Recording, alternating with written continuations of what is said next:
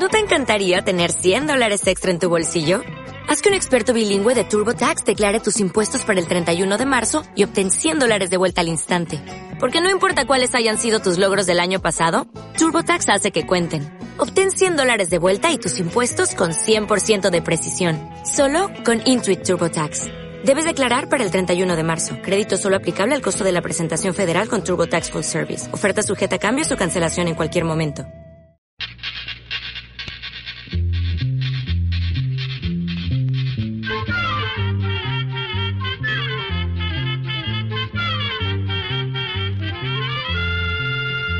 Llegó pa' todo. Llegó la escuela. Llegó la escuela. Llegó por radio.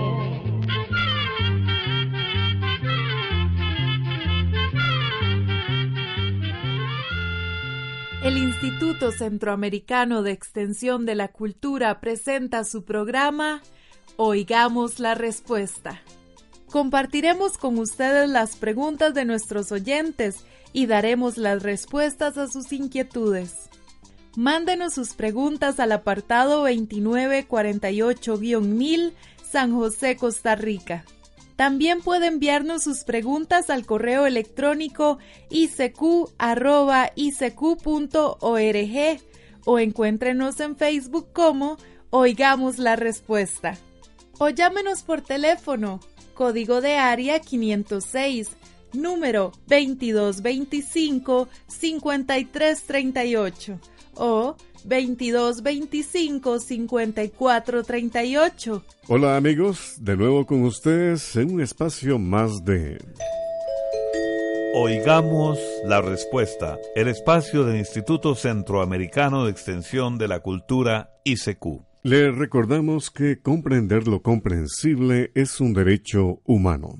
Y vamos a iniciar con la primera pregunta de un amigo oyente que nos escribe desde Costa Rica. Nos pregunta. Dicen que Alice Liddell fue la verdadera Alicia en el País de las Maravillas. ¿Quién fue ella? Escuchemos la respuesta. Comenzaremos contándole que Las aventuras de Alicia en el País de las Maravillas es una novela muy famosa que cuenta las aventuras de una niña llamada Alicia. La historia comienza un día que Alicia estaba en su jardín y de pronto ve a un conejo blanco que corre hacia su madriguera en un viejo árbol. La niña persigue al animalito hasta el árbol, entra al nido y cae hacia lo profundo, llegando a un lugar raro y mágico, poblado por curiosas criaturas. La novela fue escrita por un matemático, escritor y fotógrafo inglés llamado Lewis Carroll. Según parece, el señor Carroll se inspiró en las hijas del señor Liddell, un amigo de él, que era director de una universidad y a quien Carroll visitaba con frecuencia en su casa. El señor Liddell tenía tres hijas pequeñas y al escritor le gustaba pasar tiempo contándoles historias a las niñas. Una de ellas se llamaba Alice y se dice que fue la inspiración para la novela de Carroll. Eso parece ser cierto porque el escritor le regaló a la niña una copia de Las aventuras de Alicia en el País de las Maravillas antes de que el libro fuera publicado por primera vez. El libro era muy valioso porque además estaba ilustrado con dibujos hechos por el mismo Carroll. Lo que se sabe de la vida de Alice Liddell es que se casó con un próspero empresario y tuvo tres hijos. Los dos mayores murieron en combate durante la Primera Guerra Mundial. Cuando Alice tenía 74 años, tuvo algunos problemas económicos y vendió por una importante suma de dinero la valiosa copia del libro que le regaló Lewis Carroll y que Alice había guardado durante tanto tiempo. Alice Liddell falleció a los 82 años de edad. Y ahora amigos, seguimos la ruta musical. Vamos a presentarles con Pamela Robin de El Salvador la canción Tú.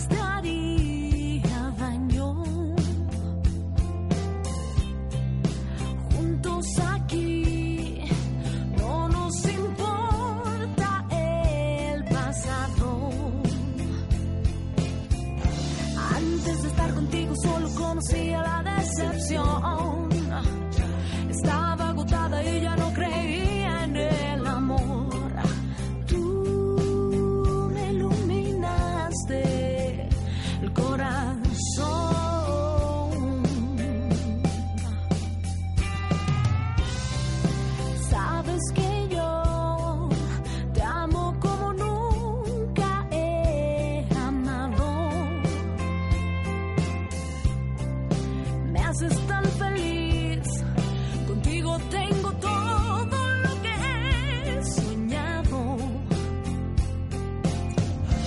Antes de estar contigo solo conocía la decepción.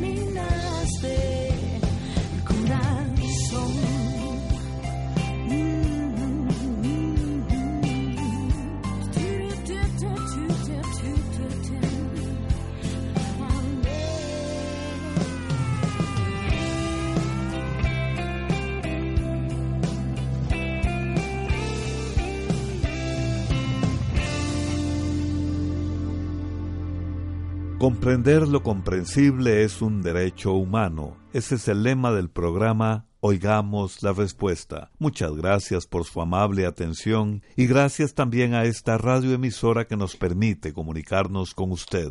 Quiero saber si las estrellas se mueven y qué son algunas luces que parecen estrellas que se mueven en el cielo. A mí me parece que son satélites, pero quisiera saber qué son en realidad. Esta es la pregunta que nos hace el señor Jaime Cifuentes, quien nos escribe desde Retaluleu, en Guatemala. Oigamos la respuesta. Cuando vemos las estrellas en el firmamento, dan la impresión de que están fijas, inmóviles en el cielo de la noche. Pero con solo observarlas unas horas, nos damos cuenta de que no es así. En realidad todos los astros se mueven en el espacio. La Tierra, el Sol, los planetas y las estrellas. También las galaxias, que son enormes grupos de estrellas. El sistema solar en el que está nuestro planeta pertenece a la galaxia llamada Vía Láctea. Sin embargo, este movimiento de la galaxia no podemos apreciarlo a simple vista. Eso solo se puede ver con los potentes telescopios que tienen los astrónomos y con los estudios que ellos hacen a lo largo de mucho tiempo. Pero, como usted dice, pudiera ser que esas luces que ve sean satélites artificiales que se ven pasar cada noche muy despacio por el cielo, los satélites artificiales son aparatos fabricados por el ser humano que sirven para muchos propósitos como, por ejemplo, para las comunicaciones, para estudiar la atmósfera, para dar datos del clima o para transmitir señales de televisión. Hasta el día de hoy se han lanzado miles de satélites al espacio que recorren el firmamento de norte a sur. En general, la mayoría de los satélites artificiales que dan vueltas alrededor de la Tierra se encuentran a grandes alturas y no podemos verlos a simple vista. Pero hay algunos de esos satélites que están a menos altura, que sí podemos verlos. Esos satélites se ven entre las 7 y las 8 de la noche y entre las 4 y las 5 de la mañana. Sin embargo, si esas luces de las que usted nos habla parecen caer a gran velocidad y al momento desaparecen, entonces pueden ser las que se llaman estrellas fugaces. Las estrellas fugaces son pedazos de roca sin luz ni brillo que vagan por el espacio. Generalmente son pequeñas, pero al entrar a gran velocidad en el aire que rodea la Tierra se calientan mucho entonces se incendian y las vemos por un instante brillando como una estrella. Por último, estas luces también podrían ser aviones de los que vuelan a mucha altura y por eso no se escucha el sonido que hacen. Además, como vuelan tan alto, los rayos del sol los alcanzan todavía y los iluminan haciéndolos brillar. Les estamos transmitiendo el programa Oigamos la Respuesta. Muchas gracias amigos por contar con su amable sintonía. Quiero saber de Lucía, la primera mujer brasileña de 12.000 años de antigüedad. Es la pregunta de don Rommel Araya Martínez. Nos llama por teléfono desde San José, en Costa Rica. Escuchemos la respuesta. Lucía es el nombre que se le dio en Brasil al cráneo de una mujer que se encontró en una cueva en 1975. Después de examinarlo, los científicos señalaron que el cráneo tenía unos 12.000 años de edad. También encontraron que pertenecía a una mujer de aproximadamente metro y medio de estatura y de unos 20 años de edad. El cráneo de Lucía es uno de los restos humanos más antiguos encontrados en América. Durante varios años, ese cráneo permaneció en una bodega del Museo de Río de Janeiro. Finalmente, se puso en exhibición en el año 1999. Lamentablemente, el cráneo de Lucía sufrió graves daños a principios de septiembre del año 2018 debido a un gran incendio que acabó con el edificio del museo. Sin embargo, las últimas noticias indican que se logró recuperar el cráneo entre los restos del edificio y los científicos están tratando de armar los restos de esta famosa pieza de la arqueología latinoamericana. Vamos a la música, vamos a escuchar la musicalización de una obra del gran Rubén Darío, Lo Fatal, en la voz e inspiración de Ofilio Picón de Nicaragua.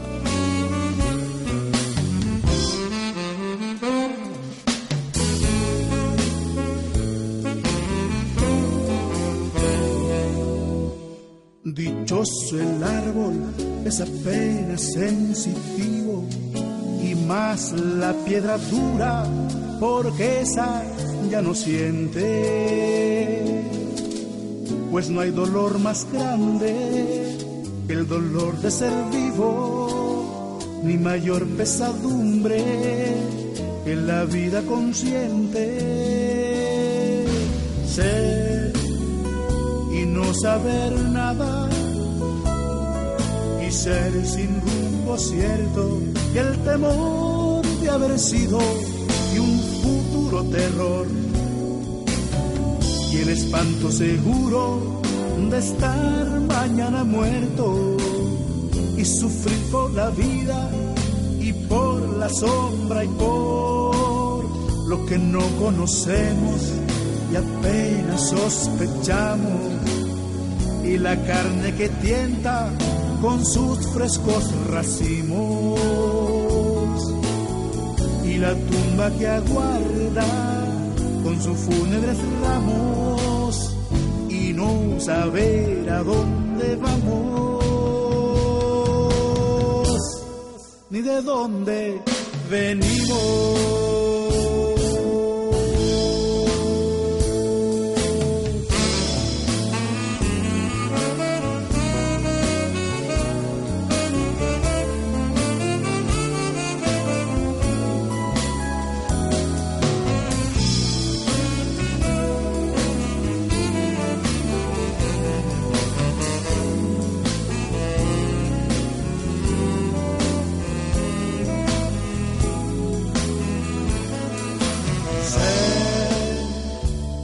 Saber nada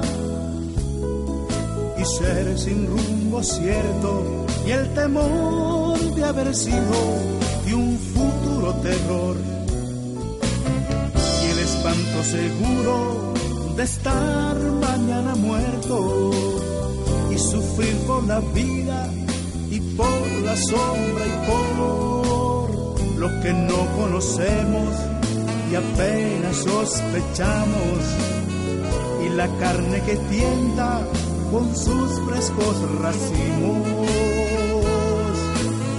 y la tumba que aguarda con sus fúnebres ramos y no saber a dónde vamos ni de dónde venimos.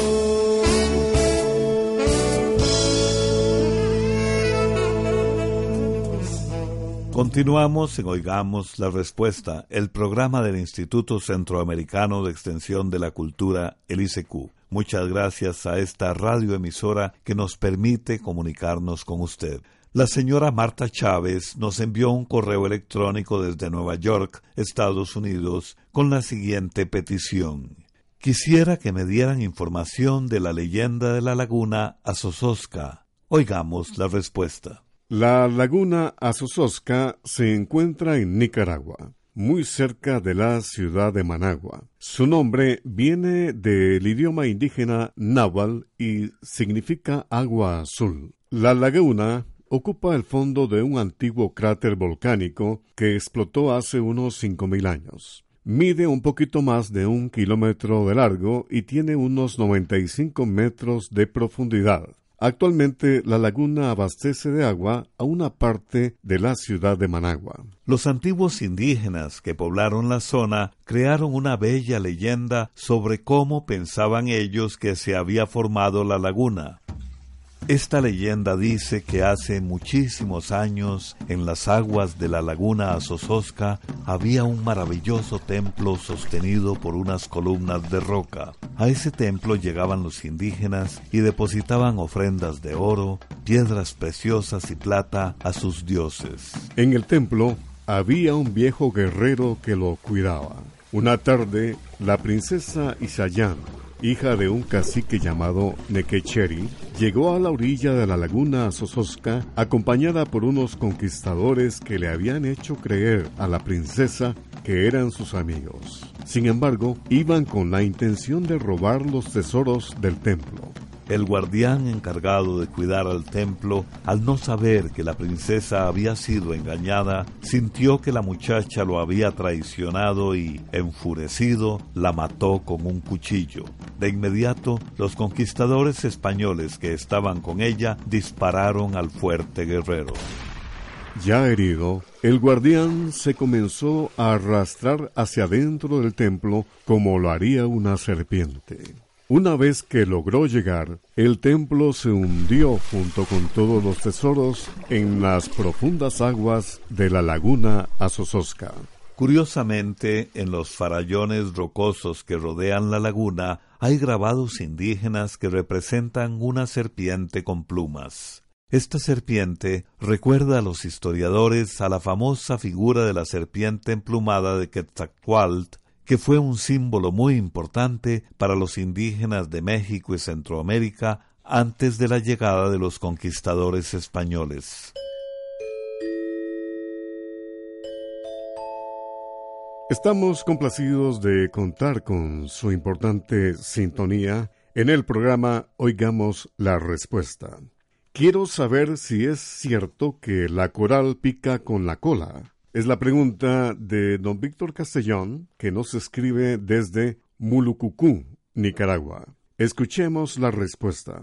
Sobre algunos animales que inspiran miedo, como por ejemplo las serpientes, las lagartijas y los escorpiones, existen muchas creencias. Una de esas creencias es que ciertas culebras, como la coral, por ejemplo, pican con la cola e inyectan veneno. Esta creencia se debe a que algunas culebras naturalmente mueven la cola, especialmente cuando se trata de capturarlas con la mano, y tienden a enrollarse haciendo un poco de presión con su cola. Y como hay unas serpientes venenosas que tienen en la cola una especie de uña puntiaguda, la gente cree que pueden picar con la cola. Pero como todas las serpientes, la coral muerde solamente con los colmillos que están en su boca.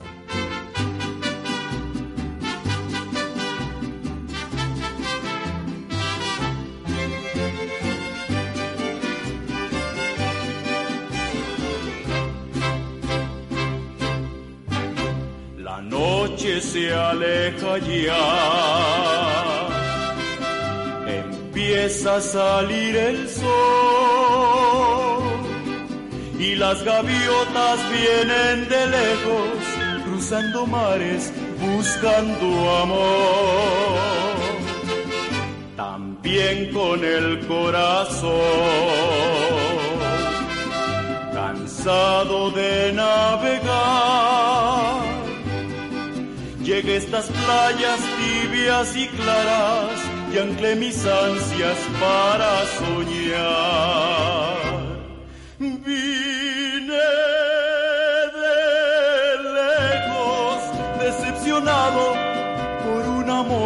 Me traicionó. Y fue tu puerto una esperanza en el naufragio de mi dolor.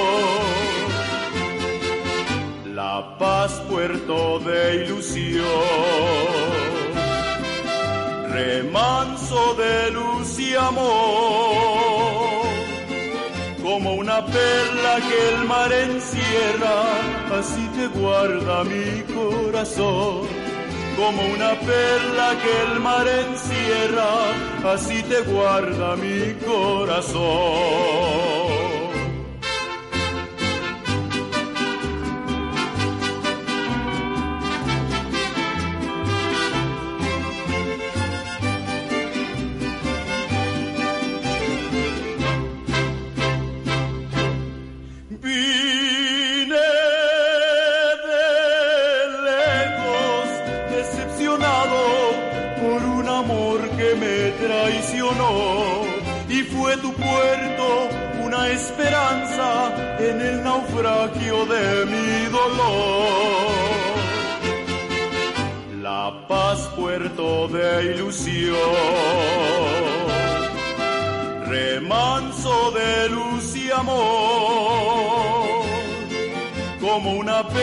Que el mar encierra, así te guarda mi corazón. Como una perla que el mar encierra, así te guarda mi corazón. Estamos de regreso amigos luego de la pausa musical. Y la siguiente pregunta nos llega desde Managua, Nicaragua, a través de un correo electrónico. Y dice así, ¿dónde habitan los tiburones galápagos? ¿Es cierto que estos tiburones no atacan a los seres humanos? Escuchemos la respuesta.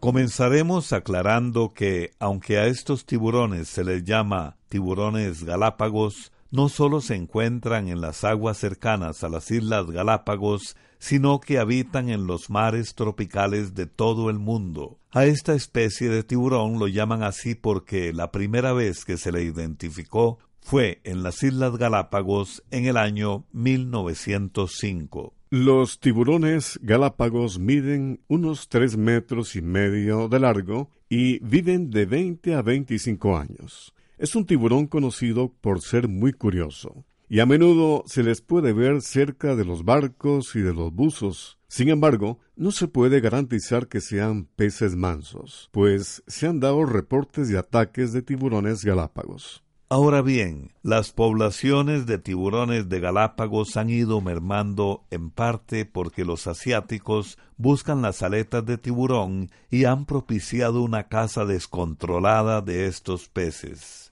Es por eso que en Colombia, Costa Rica y en las Islas Galápagos estos tiburones se encuentran entre las especies protegidas por ley.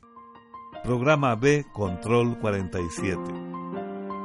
Y así llegamos al final del programa del día de hoy. Los esperamos mañana en este su programa Oigamos la Respuesta. Mándenos sus preguntas al apartado 2948-1000 San José, Costa Rica. También puede enviarnos sus preguntas al correo electrónico isq.org o encuéntrenos en Facebook como Oigamos la Respuesta. O llámenos por teléfono, código de área 506, número 2225-5338 o 2225-5438. Recuerde que comprender lo comprensible es un derecho humano.